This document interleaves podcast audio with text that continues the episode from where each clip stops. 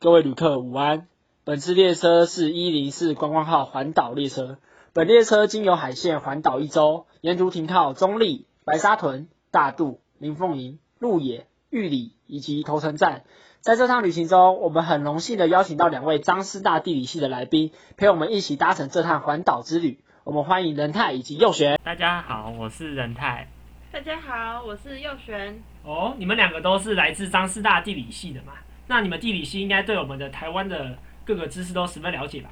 哦，对啊，不管是自然的环境啊，或者是人文的相关风情啊，其实我们都略有涉猎啦。哇，那真是太棒了！看来我们今天有一有一群非常专业的来宾呢。其实我当列车长有一段时间，但是我会观察到，其实台湾各个停靠的站都有一些很很特别的名字。那就是希望你们等等沿途停靠各站的时候，可以帮我们来，就是哎解释一下这些地名的由来，还有这些地方的文化。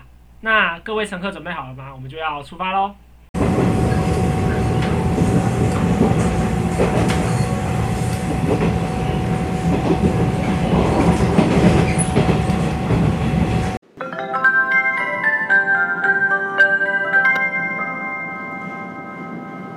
中立快到了。中立，你要到啊？中立快到嘞。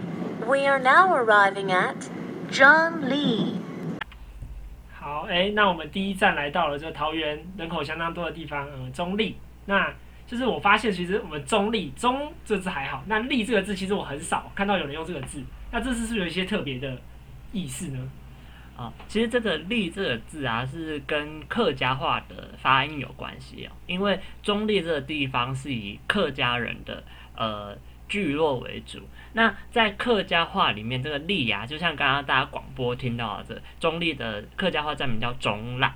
那“朗”就是“立”这个字呢，它在客家话里面是指陷下去的意思。就陷陷下去的地方，就可能地势比较低洼的地方。那我们就可以回到就是中立这个地名原本的由来，它其实是来自于呃中立有两条河川，一条是老街溪，一条是新街溪。那中立这个地方刚好是在这两条河川就是中间这个比较低平的溪谷，那我们就把这个地方叫做朗。就是陷下去的地方。那这个地方本来叫做呃，如果用国语来讲的话，叫做尖仔立，就是那个河水尖尖的那个尖，就是指两条河中间。但是呢，后来这个尖这个字啊，因为中立这个地方，它是在当时呃，可能清朝的时候，它是在当时的那个行政中心，就是淡水厅跟竹堑城这两个地方的中间。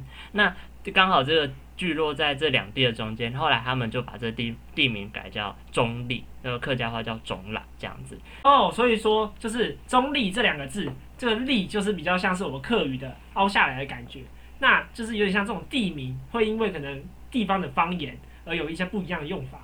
对啊，没错，就是因为中立是以客家移民为主。那呃，我可以再举一些类似的例子，比如说我们在台语啊，我们会常用楚嘛，比如说。什么沙地楚、狗地楚，在讲一个地方，可能有三间房子、五间房子。那如果在客家话的时候呢，我们会用屋这个字，比如说什么宋屋、王屋，就是指可能姓宋的人家住的地方，姓王的人家住的地方。所以会有一件很有趣的事情，就是如果大家看，呃，可能在桃园有些公厕站牌，比如说新竹客运站牌会写这个地方叫宋屋，那桃园客运站牌会写这个地方叫宋厝。就是在呃台语跟客家话之间不不一样的语言，那会产生不一样的字这样子。哦，那除了中立这个地方，除了有这些客家人以外，其实我还会听到一些可能不是不是台湾人会讲的语言呢。哦，这就要讲到这边的产业了，因为这个地方啊有中立工业区跟内地工业区。那这些工业区就需要一些人力的投入，所以后来呢，就陆陆续续有很多的外籍移工来到台湾。那也就是说，外籍移工在台湾啊，也算是整个产业发展的一个推手啦。啊，还有啊，他们也带来了很多就是关于他们家乡的文化，譬如说美食，像我就觉得越南河粉很好吃。然后还有刚刚伟恩有提到的语言。哦，原来说这个中立就是一个。拥有多元文化的一个地方，那这里除了有多元文化以外，那个客语的总览就是中间的凹陷处，那这也是我们中立地名的由来。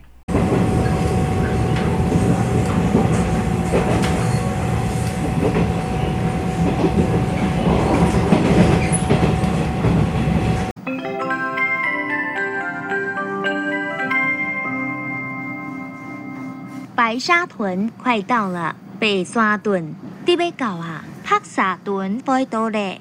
We are now arriving at 白沙屯。好，那我们第二站来到苗栗的白沙屯。那我记得这白沙屯应该就是每年那个有相当有名的妈祖绕境，对吧？哦，对啊，没错，就是白沙屯这边呢有一间庙叫拱天宫。那这个拱天宫啊，在每年的农历二月到三月的这个期间呢，会徒步的到北港去进香这样子。那每一年这进香的时候，就是这边就是会挤爆，然后可能会有就有数万人就同时在这边，然后跟着妈祖一起去进香。所以呃，其实白沙屯这个聚落啊，近几年因为就是这样的信仰的活动啊，这个地方也变得非常的有名，这样子。哦，那所以说这白沙屯这个地名是不是跟这里相当有名的妈祖绕境有关呢？哦，其实啊，这个地方的地名跟妈祖绕境的关系是比较不大啦，它主要就是和地形有关。那这边呢，就是因为东北季风啊，会把呃附近的河流的沙石，然后往这边吹过来，然后堆积成一个一个的呃小沙丘。那这些沙丘呢，就是堆积起来，然后还有是呃白色、淡黄色、白色的，然后他们呃当时候的闽南人就叫这里白沙墩，也就是北沙墩。那客家人呢，就把这里叫做白沙堆。那总之呢，它就是一个比较高起的一个呃沙丘的地形。那后来日本人来到了台湾之后呢，就把“墩”这个字呢改成“屯”，就变成我们现在看到的白沙屯。那除了呃白沙屯呢，它是用这个地形以外啊，就是有用“屯”这个字来形容这个高起的小沙丘。那还有像是“轮”啊这个字也可以用来形容这个沙丘的地形，像是呃淡水就有个地方叫做沙轮，那还是一样是一个沙丘，然后就是用了“轮”这个字。哦，所以说我们苗栗的白沙屯就是白色的沙堆起来的小山丘，这样子一个地形的凸起物，就叫白沙屯。那就跟我们刚刚中立一样，就是用地形来去做地名。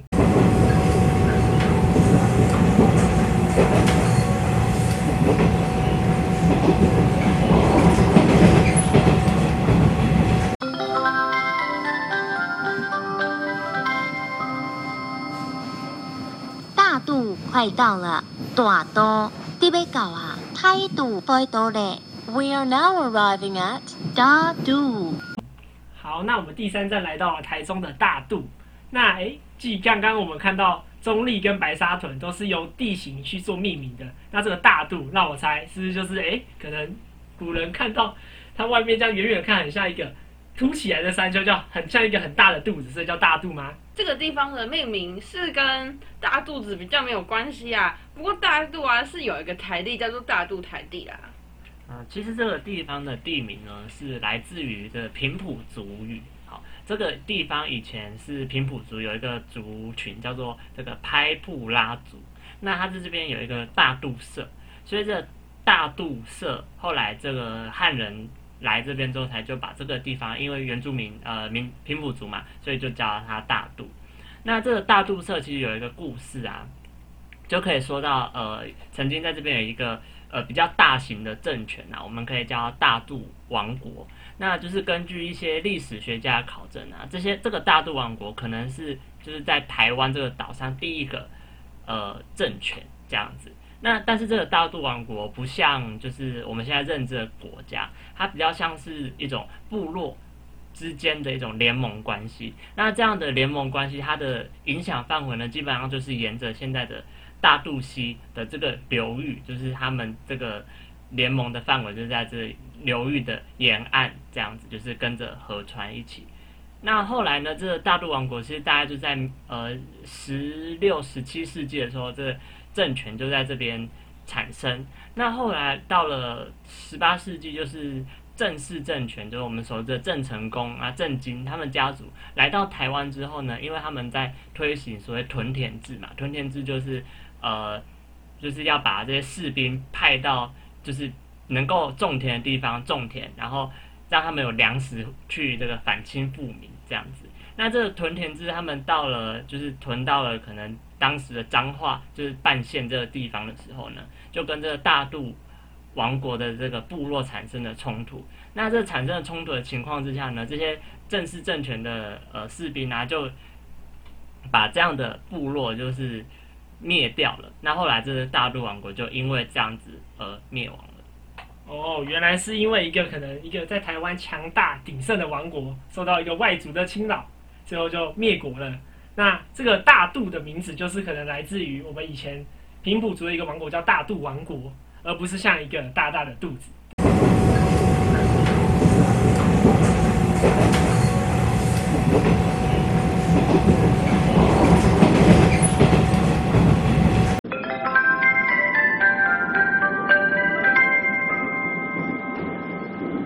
林凤营快到了，林红牙，你要到啊？林凤营快到嘞，We are now arriving at 林凤营。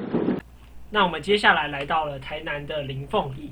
那林凤营这个词，大家应该在平常都会听得到，对不对？超市也能买到相关的东西，那就是牛奶。身体会在乎你喝的好不好，所以鲜奶我只喝林凤营。我让我猜，这个这里林凤营的地名是不是就可能跟牛奶，还是跟什么牧场有关呢？哦，林凤营啊，它主要它的名字的来源啊，是在呃郑成功来台之后啊，就是会有很多的军队嘛。刚刚仁泰也有在前面的地方讲到，很多军队呢，他们需要粮食，所以就到各地去呃驻扎，然后去实去开垦土地。那这个这个样子的模式呢，我们叫它屯田制。那这样子呃的。经营的模式之下呢，然后就有一个人叫做林凤将军，那是当时郑成功的一个呃将军之一。那他就来到林凤营这个地方。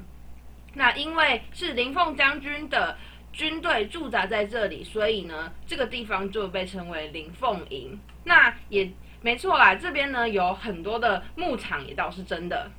哦，所以说让我想到在接下来。高雄有一站非常有名，叫做左营。那这个左营的营是也是跟林凤营一样呢？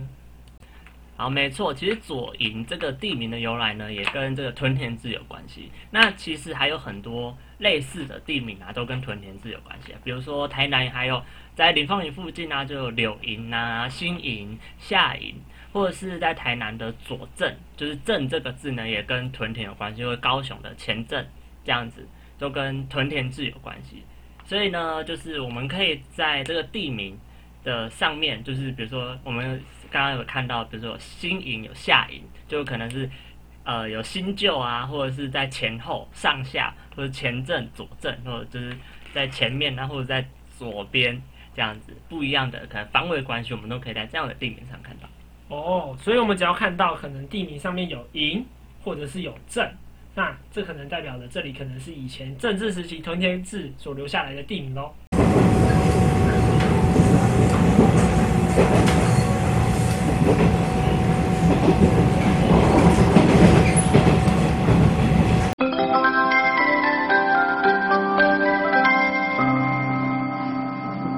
路也快到了，路亚，你要到啊？路亚快到嘞，We are now arriving at 路亚西卡诺。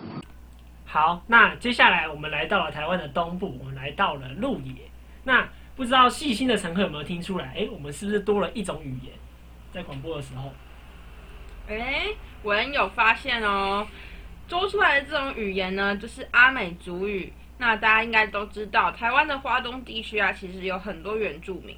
那所以铁路呢，就因为这样呢，就多使用了原住民的语言来进行广播。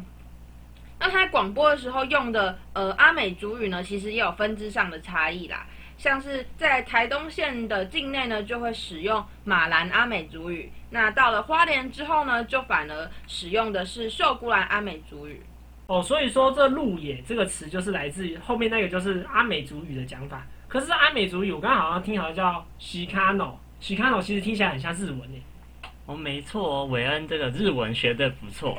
好，其实这个刚刚这个广播里面讲的这个 Shikano，它就是日文没有错哦。那其实鹿野这个地方啊，原本这个地名叫做鹿场，那顾名思义就是它是有鹿的一个广阔的地方。那刚好这边它有一个高地，就是鹿野高台嘛，就是现在每年很流行，就是在那边搭乘热气球的地方。所以以前这个地方叫鹿场。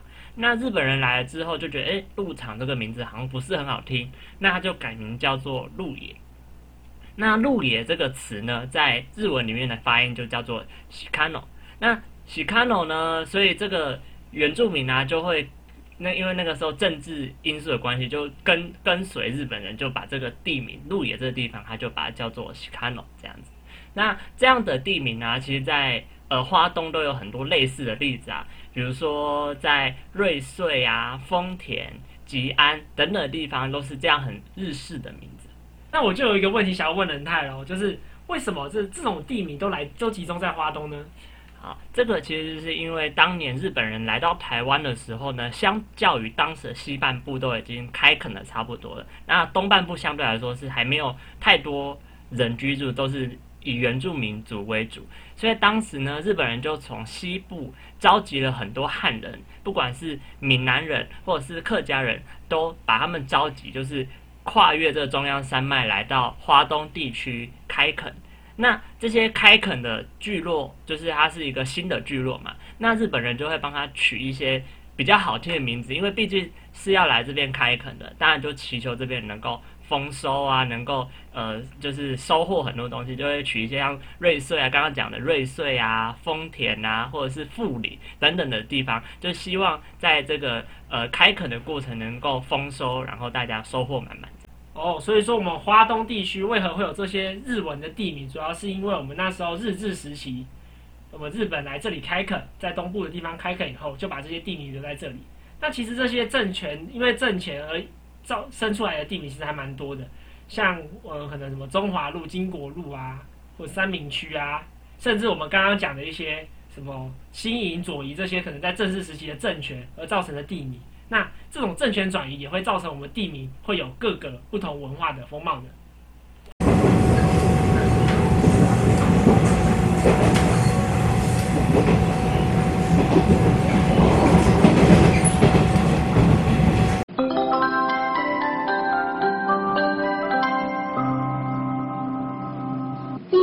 快到了，玉里啲要到啊，玉里快到咧。We are now arriving at 玉里 b u s k u 好，那接下来我们过，我们经过了台东，现在来到了花莲。那我们花莲到了一个非常有名的地方，产芒果的地方，叫玉里。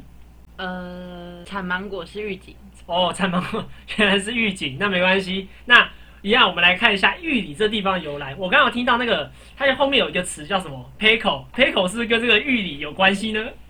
呃，没有，它是念作 pusku。p u s k u 啊，它其实本来指的是布农族语里面在说沙尘、灰尘的意思。那是因为呢，呃，可能在风比较强的时候啊，就是秀姑兰溪的河床呢，就会有滚滚的沙石被吹了起来。所以呢，那时候原住民看到才会叫它 p u s k u 那跟 Peco 是没有关系的哦。那后来有汉人来到了花花莲玉里这个地方开垦之后，他们听到原住民这样称呼这个地方，那就他们就把它翻为就是台语、闽南语这样子，那也就是 Po 九宫。那 Po 九宫呢，写成国语就是蒲石阁，所以在后来汉人来到呃玉里这个地方之后呢，它就被叫做蒲石阁。那一直到日治时期，呃，日本人统治台湾之后呢。听到诶，蒲石阁这个地方，蒲石这两个字呢，在呃日日本人的理解里面呢，其实就是玉的意思，所以这个地方呢，就会辗转变成了我们现在所知道的玉里。原来这个玉里这个地方，它是从我们原住民，诶，可能原住民叫沙城，那最后可能变成台语的葡石阁，到最后我们日本来了以后，把它变成玉石的意思，叫玉里。那其实就这种。这种地名的转换还蛮有趣的，可能经过各个种族不同的语言以后，变成现在其实蛮有意境、蛮有意境的玉里。